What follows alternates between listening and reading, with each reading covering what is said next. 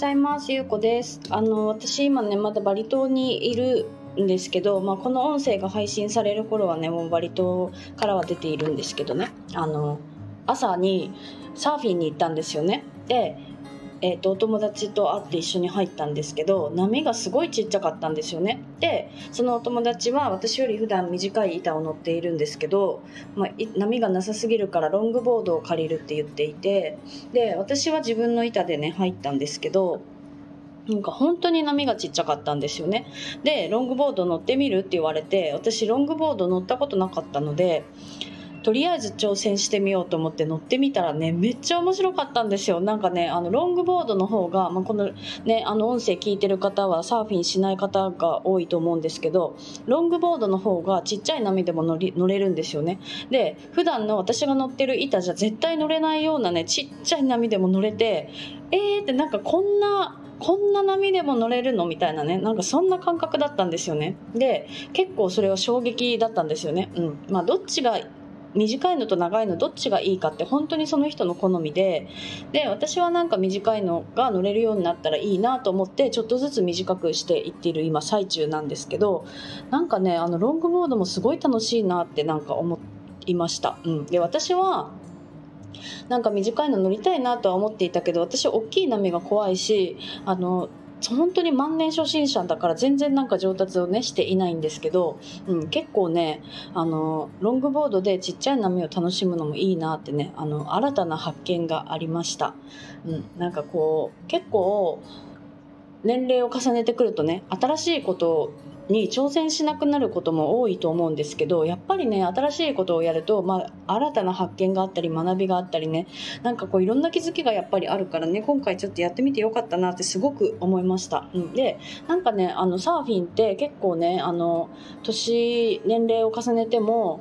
やっている方って結構いるんですよね。で海外に行くとけなんだろうな60代かなっていうね、うん、それぐらいの方とかがやっているのもたまに見かけるし。でもやっぱりねその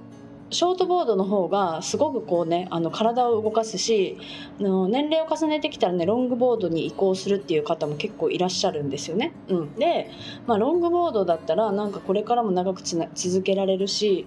うん、小さい波でもできるしなんかこうねあの私にはもしかしてロングボードの方が合っているのかもしれないなっていうことにもねちょっと気づいたんですよね。うん、でこれからねまたなんかちょっとこういろんな楽しみ方があるなってね思ったからねちょっと今日今日は、うんまあ、なんかそのね気づきとして残しておこうかなと思いました。うん、なんかこうやったことないけど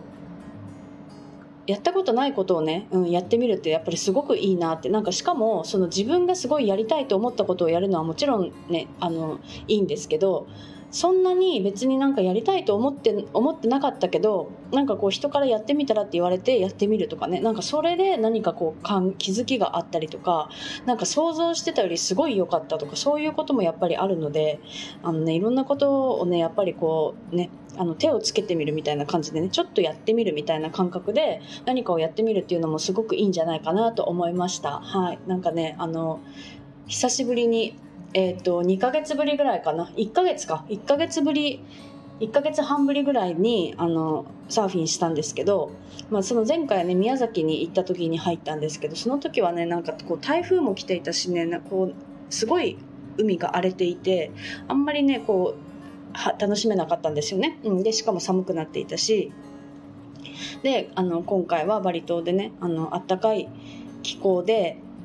ちょっとね波、うん、海は冷たかったんですけど、うん、それでねやっぱり久々に楽しめてああよかったなって戻ってきてよかったなって思いました、うん、あの今日はねそういうお話です。ちょっとなんかこう、まあ、私のサーフィンの今日の気づきなんですけど、まあ、なんかこの新しいことをねあのやりたいと思ってることじゃなくてもちょっとやってみるみたいなねなんかそういうのもすごくいいんじゃないかなと思ったのでこのお話をしました。はい今日も聞いていただいてありがとうございます。